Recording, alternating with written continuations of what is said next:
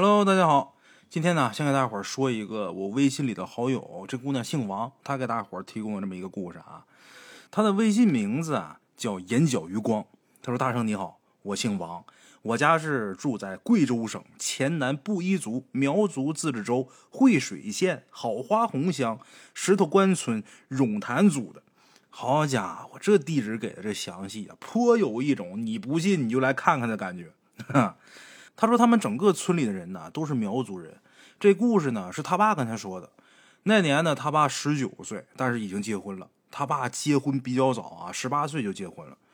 有那么一天晚上啊，他爸跟村子里的另一个玩的比较好的一个兄弟，两个人呢去接各自的媳妇儿，也就是咱们鬼友他妈还有他爸这个朋友的媳妇儿。哎，鬼友他爸跟他这个朋友，他俩的媳妇儿呢还都在一个地方上班。哎，他俩一起去接媳妇儿下班。”他们这个村子的结构啊，据咱们鬼友形容啊，是一个四面环山形成的一个大坑啊，所有的房子都在坑里边有一条弯弯曲曲的马路，从打半山腰的位置环山而下，直至村中心的一块平地。他说这条路是他们村里边唯一的一条路，想出村去集市呢，也必须得走这条路，因为就这一条马路嘛。半山腰的马路呢，一侧靠山，另一侧的是悬崖，特别的危险。村子里的中心的那个位置啊，就是刚才说那路不是直接可以通到村中心那块平地吗？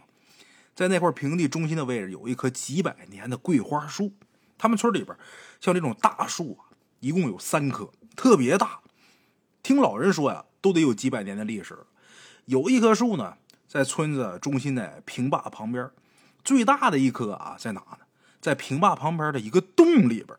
听老人说，那洞啊是直接通到地下暗河的。哎，这很神奇啊！这树在洞里边还能长那么大，可想而知这洞得多大呀！呃，另外一个啊，我挺不理解的，这树它是太阳照不着，它在洞里边肯定是太阳照不进去啊，太阳照不进去，它收不到这个光合作用，它是怎么长这么大的？这个我觉得挺奇怪。有机会啊，一定要按照这个地址去看看去。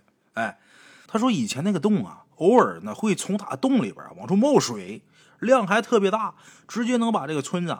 直接给淹到半山腰那个位置，而且这水里边还有特别大的鱼。后来呢，听村里那个老先生说，把小孩的尿不湿全都堵在这个洞口，就不发水了。可也倒奇怪了，大伙都那么做啊，那洞啊以后就没冒过水。哎，那个先生说啊，他们整个村子啊刚好建在那条特别大的暗河上面，哎，所以才会偶尔的发水。但是这个用这个尿不湿退水的办法。还真挺奇特的啊，估计是有什么特殊的缘由吧。如果说平时什么地方发大水，那抗洪抢险，全国征集尿不湿，那可热闹了啊！我估计不会那样，那肯定有什么特殊的缘由。刚才咱们介绍两棵树，一棵树在那个平坝旁边那位置，一棵树在洞里边。哎，这个还有一棵树，村里边不是有三棵百年老树吗？最大一棵在洞里边，在平坝那是第二大的，还有一棵最小的。最小的也是桂花树，在哪儿？在村子外边。后来听说呀，那个地方后来卖给一个咱们汉族人啊。那棵树旁边呢，有一座小山堆。就那个树旁边的小山堆呀，据咱们龟友说，那地方常年有人丢弃弃婴。哎，我估计他说这个事儿呢，肯定也是以前的事儿了。现在这种事情几乎是不可能发生了。一旦要是发生的话，那违法呀！那也不是说，像过去啊，那扔个孩子跟扔个猫狗似的。但是过去啊，旧社会啊，真是那样。就包括在新中国成立之前啊，那一家扔个孩子，那真不叫什么事儿。家里边养多了，那养不起了，给不起粮食了，家里没那么多余粮，这孩子生出来，过去也没有什么避孕措施，这孩子生出来之后不知道怎么弄，掐死，然后给扔了。惨无人道，在现在你都没法想象，但是在过去是确有其事。哎，你包括那孩子都长挺大了，在那小摇篮里边待着，呃，父亲去干活，母亲在家或者缝个衣服或者纳个鞋底儿，孩子在摇篮那放，在窗户边上，来只狼把这孩子给叼走了，那都有确有其事。我听我奶奶、我太奶都没少说这事儿。哎，所以说过去这种事儿啊，不不算什么特别惊天动地的大事儿。咱们鬼友说，那棵树旁边那小山，就经常有人丢弃弃婴，哎，有的呢也是生下来啊，这孩子就夭折了的，活不了这死孩子也往那儿扔。那天他爸跟他这兄弟啊，他俩去接各自的媳妇儿嘛，走的就是那条道。几点呢？应该是晚上七八点钟。哎，鬼友他妈呢上班那地方离这个村子走路快的话得走半个小时左右。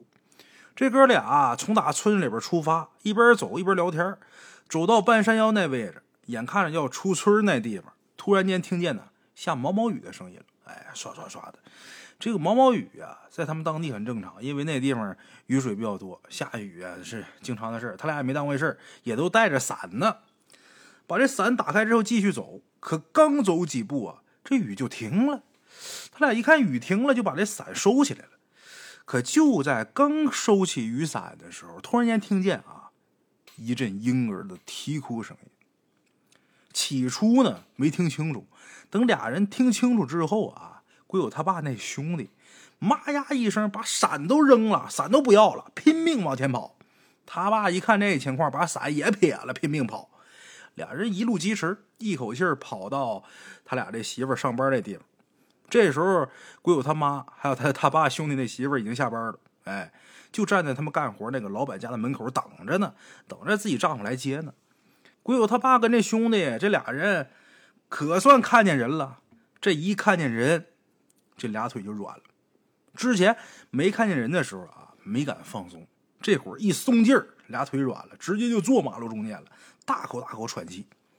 但是这哥俩呢，怕自己媳妇害怕。没跟他们说明情况，鬼友他爸还有他这哥们儿，他俩呀一起去找了鬼友他妈上班那地方的老板，跟那老板说了一下，哎，他们也都认识。那老板也好说话，一听这情况，那别他别走了，你们四个人呢，就直接睡我家吧。哎，那天晚上他们就没回家，就直接住那儿了。哎，这个故事呢，听着啊，感觉有那么一丝的诡异，但是这个事儿。如果要细想的话，能不能是真的就有一个孩子在那儿？绝对是有这个可能的。会不会是谁家生完孩子之后，出于某种原因把那孩子扔那儿不要了呢？也不是没有那种可能啊。当然，这就是我瞎猜的。鬼友他爸跟他那兄弟当时就坚信，肯定是碰见什么比较奇怪、比较邪性的事儿啊。所以咱们今儿这故事啊，也就把它当一个恐怖故事、当鬼故事来讲。但愿他俩真的是撞邪了吧？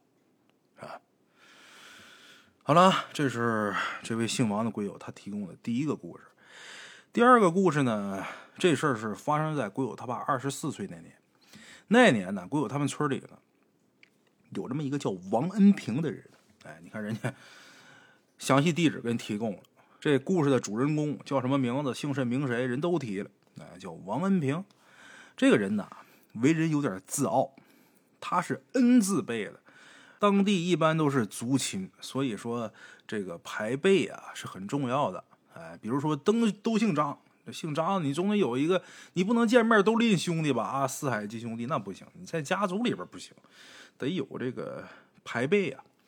你是哪一辈的，是吧？犯恩字的，那下边犯什么字的？下面那个见这个，甭管认不认识，一提名字啊，这是我叔叔辈的。得知道不能乱了这关系，哎，这个他是恩字辈的，跟鬼友他爷爷是一辈的，鬼友他爸得管人叫叔。这个王恩平他媳妇儿啊姓罗，叫罗星妹。有这么一天呢，这个王恩平出去到地里边干活，出发前呢就嘱咐他媳妇儿，就说呀，等到人齐人的时候，你就来给我送饭。他媳妇答应一声，也没问别的，哎，他听他媳妇答应之后啊，就往自己家地里边去了。过了一会儿呢，他媳妇把家里边这些家务活忙不忙吧？忙完之后呢，就想着自己丈夫刚才说人骑人的时候去给他送饭。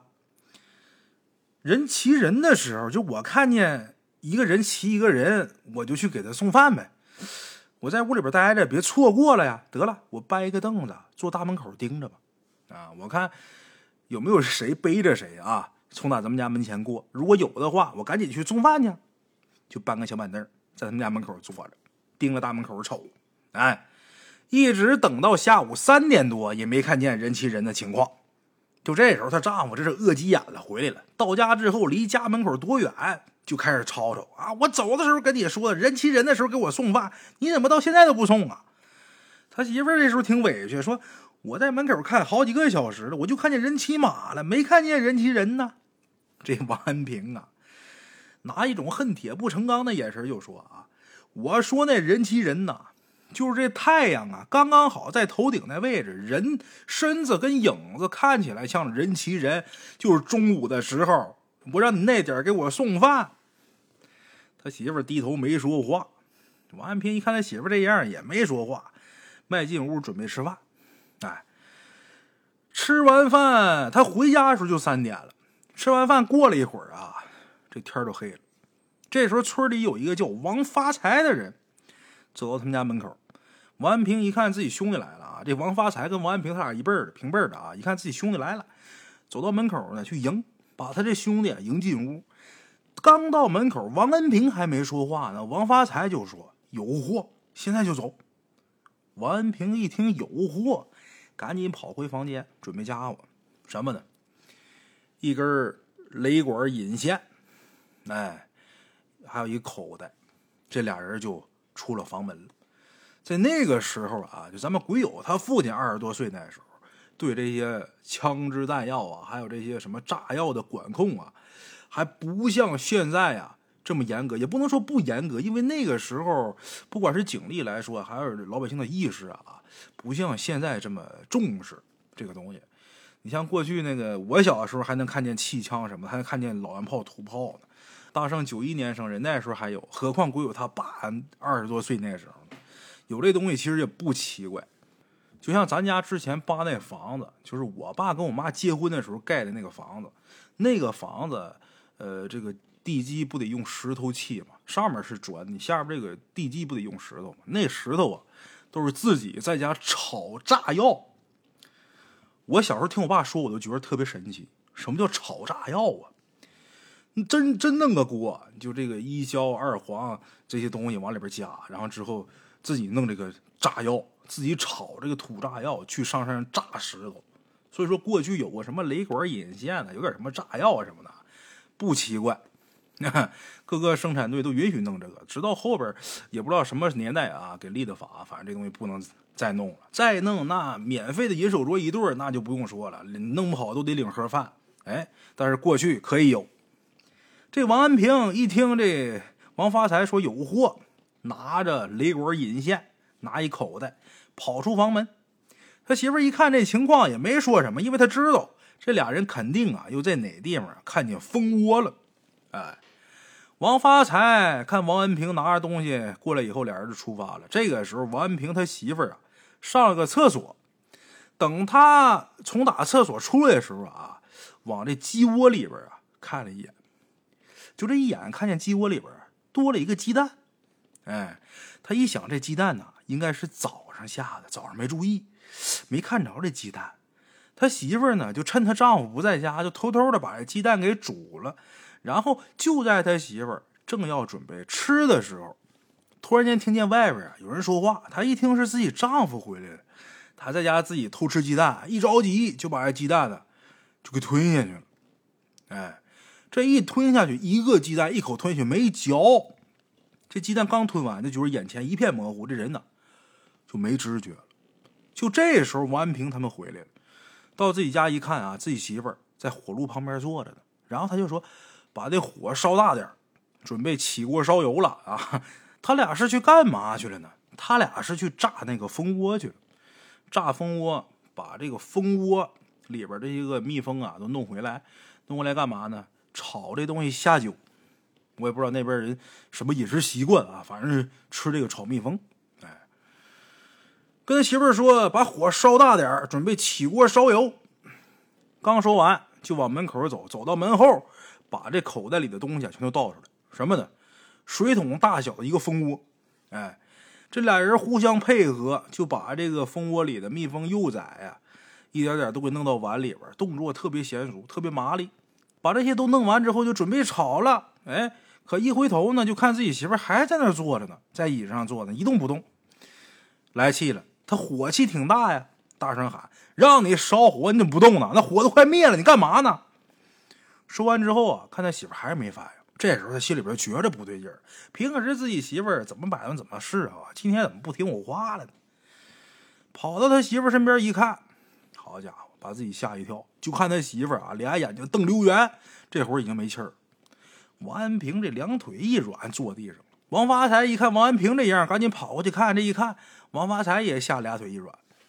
过了好一会儿，这俩人呢才算是缓过来。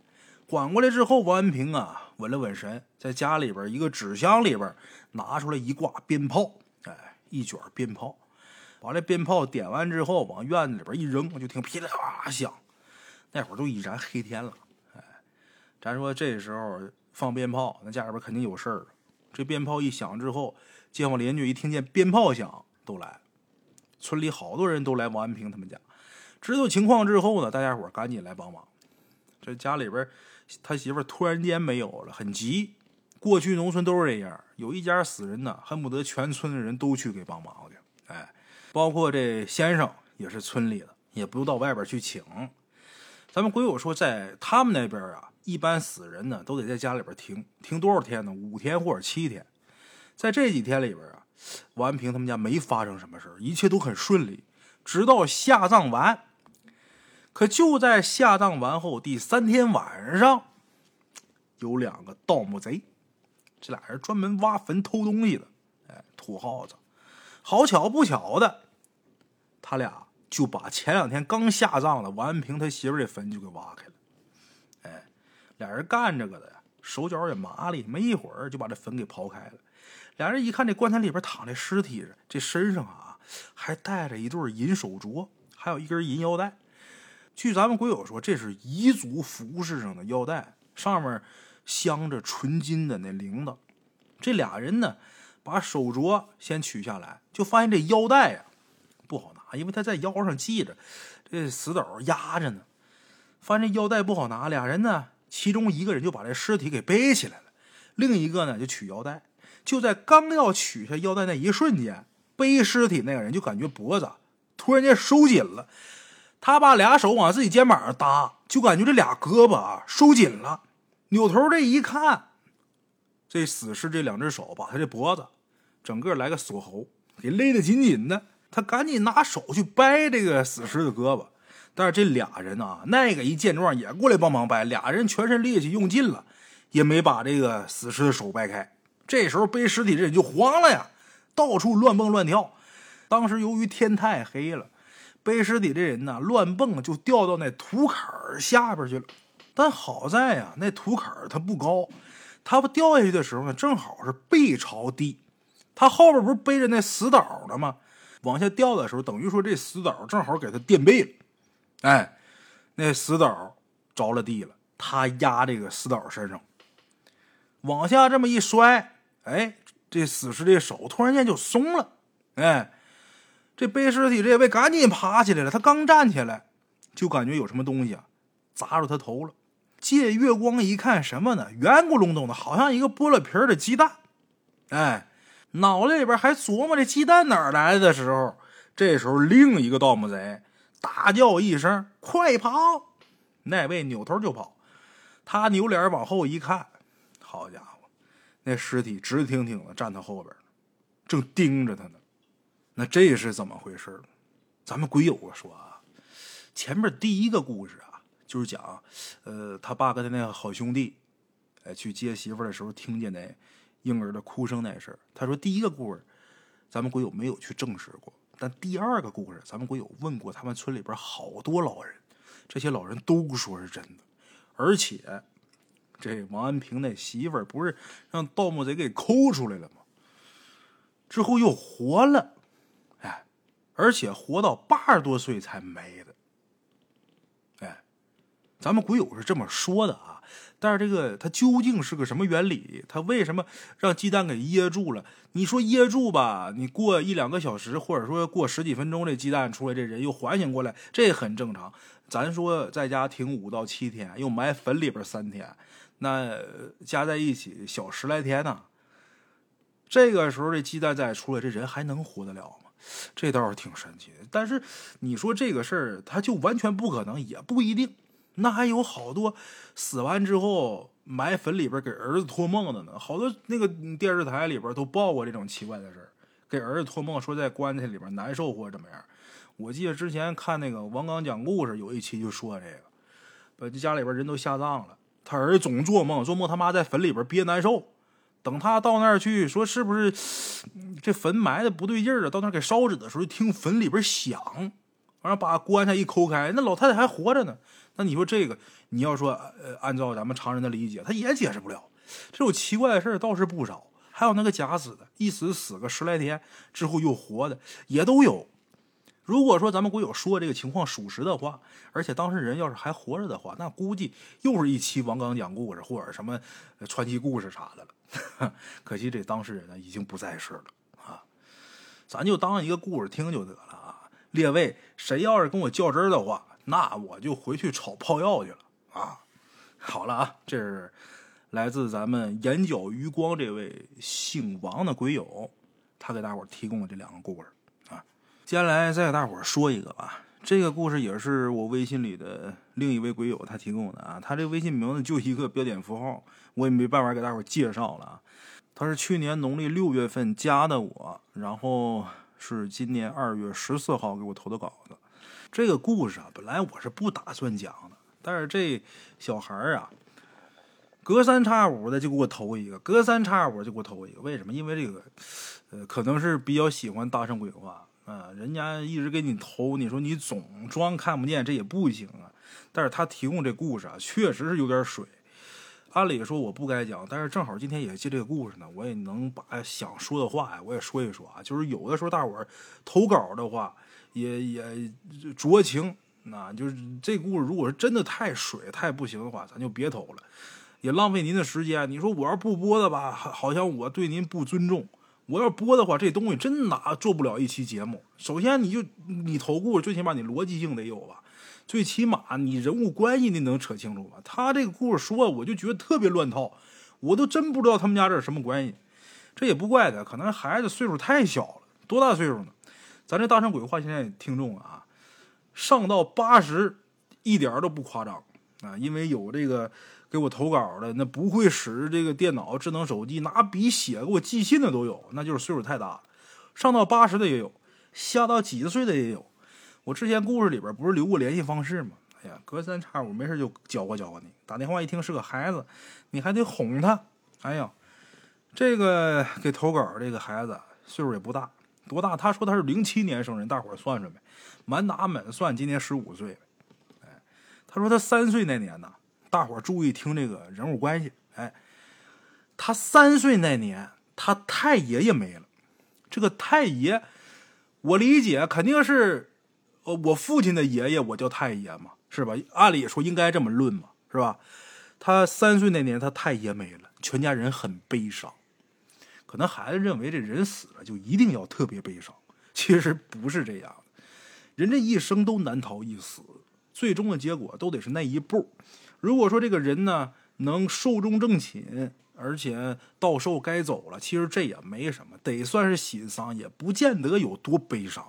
反正孩子说了，家里边都很悲伤。后葬以后呢，以为就没事了，那可不没事了吗？那死了埋都埋完了，他能有什么事可就在大概一七年的时候，他妈妈被查出了心脏病，还有脑供血不足，特别严重，最严重的时候都下不了地了。后来呢，到处去查，就说是心脏病，而且还经常犯病，班也上不了了，一累着就犯病啊。同年，他的姑姥也被查出了腰间盘突出，最严重的时候也不能下地了。他的姑姥应该是他妈妈的姑姑，咱们鬼友应该叫姑姥。他太爷去世了，跟他妈妈的姑姑，他俩能有什么联系？我就搞不清楚，哎，大大伙接着往下听啊。时间一晃，就到了今年大年初一啊，也就是二零二二年呃壬寅虎年大年初一，鬼友他太姥大年初一去世了，九十一岁高龄去世的啊，是老死的。去世之前呢，一直也挺降服的，没遭什么罪。下葬那天，按照遗愿，鬼友的太姥跟鬼友他太爷。俩人葬在了一起，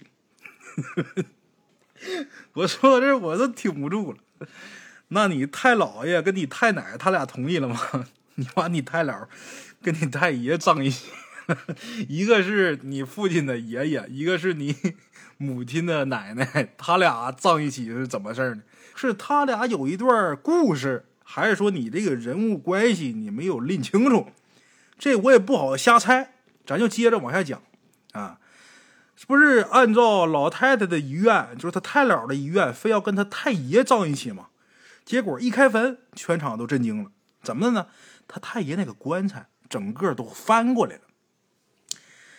那么说，他也解释了为什么这个棺材会翻过来呢？因为一八年的时候东北暴雨，我也不知道他家是在哪，是哈尔滨还是哪，我不知道。说那年下了场暴雨，这棺材让水给冲翻了。这个棺材往下埋的时候吧，这井得打挺深的，坑得挖挺深的。这个棺材如果能让水给冲翻了，那上面的土肯定都冲没了，要么棺材它翻不动啊。它在土里边埋着，它怎么翻呢？结果愣是呢没有发现。这一八年的时候，他说是他妈心脏病最严重的时候，也是那年，他姥爷，鬼友的姥爷也被查出了脑梗。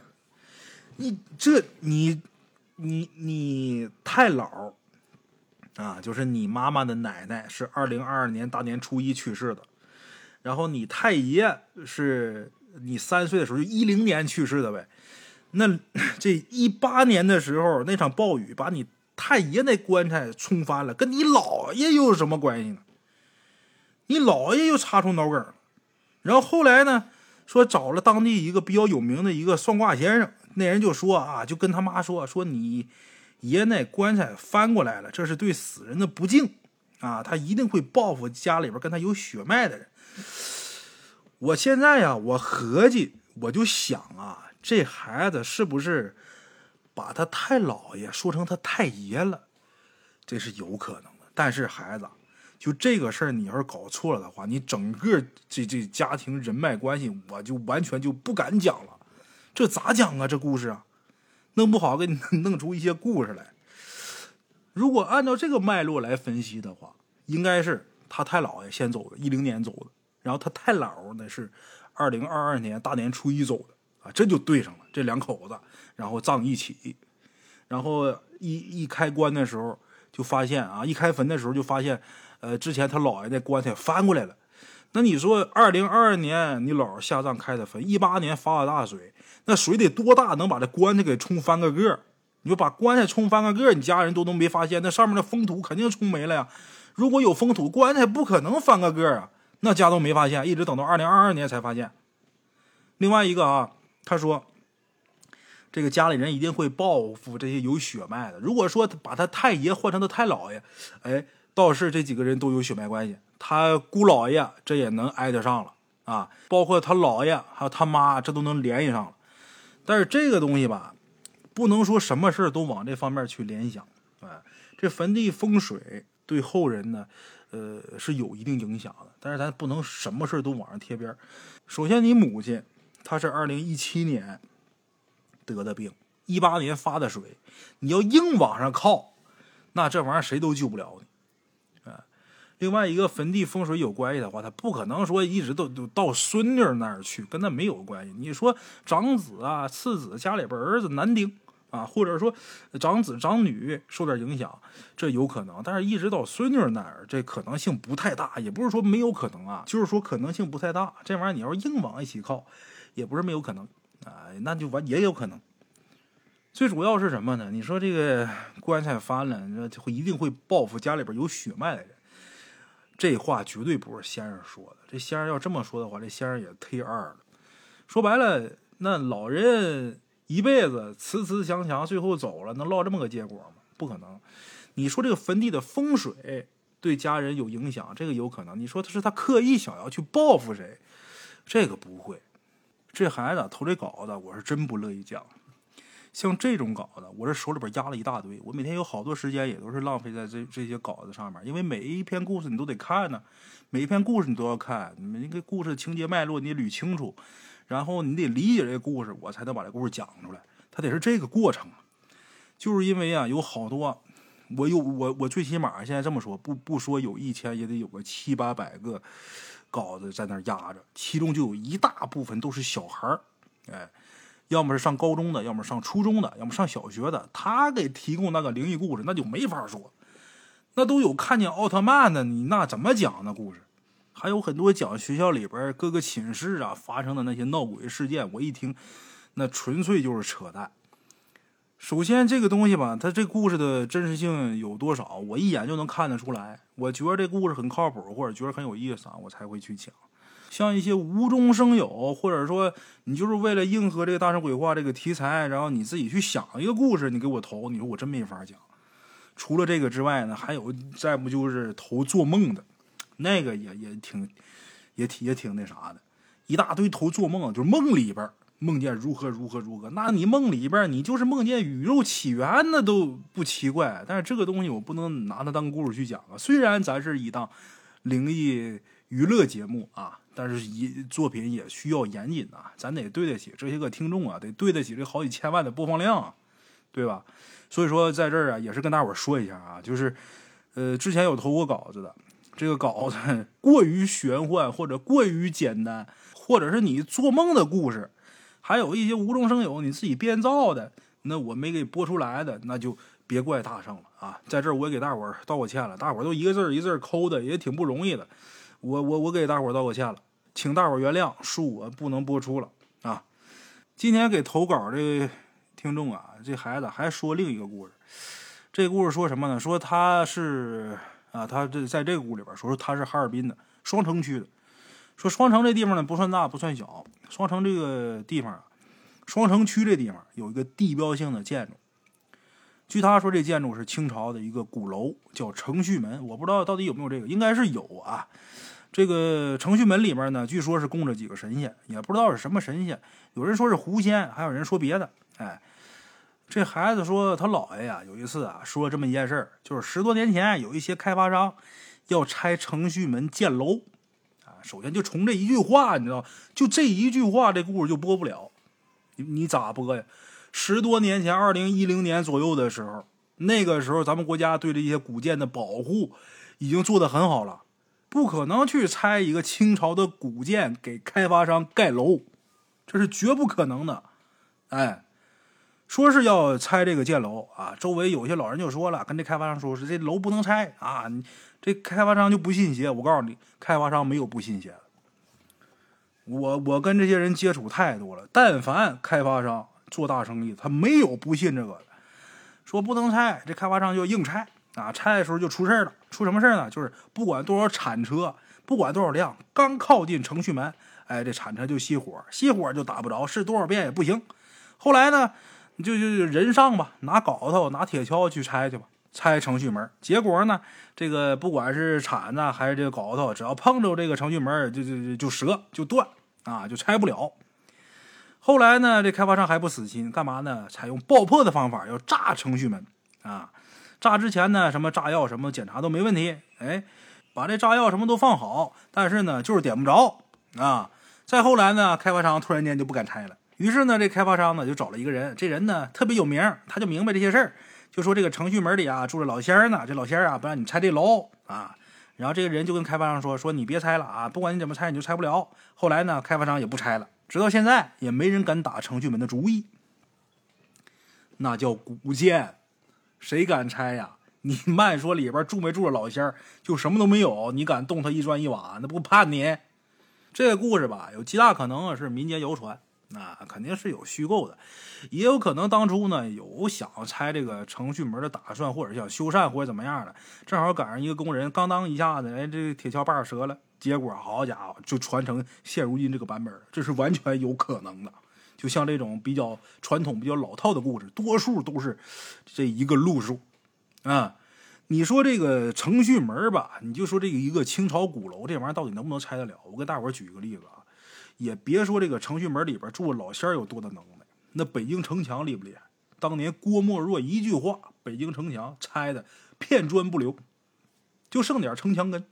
如果当初不是周先生拦着，一纸条令发下来，从今以后禁止挖皇陵，现如今秦始皇陵都给你炸开。你一个程序门里边住两个老仙儿，拆不了的。开玩笑呢，你什么老仙儿能扛了炸弹轰？哎，那是不可能的。当然说你拆完这个。程序门之后，你拆的人后面你会不会有一些不好的事发生，那是后话。但是如果说决意要拆你，那没有拆不了。咱们众所周知的北京的北顶娘娘庙那事儿，哎，要拆娘娘庙的时候平地起龙卷这事儿，大伙都知道啊。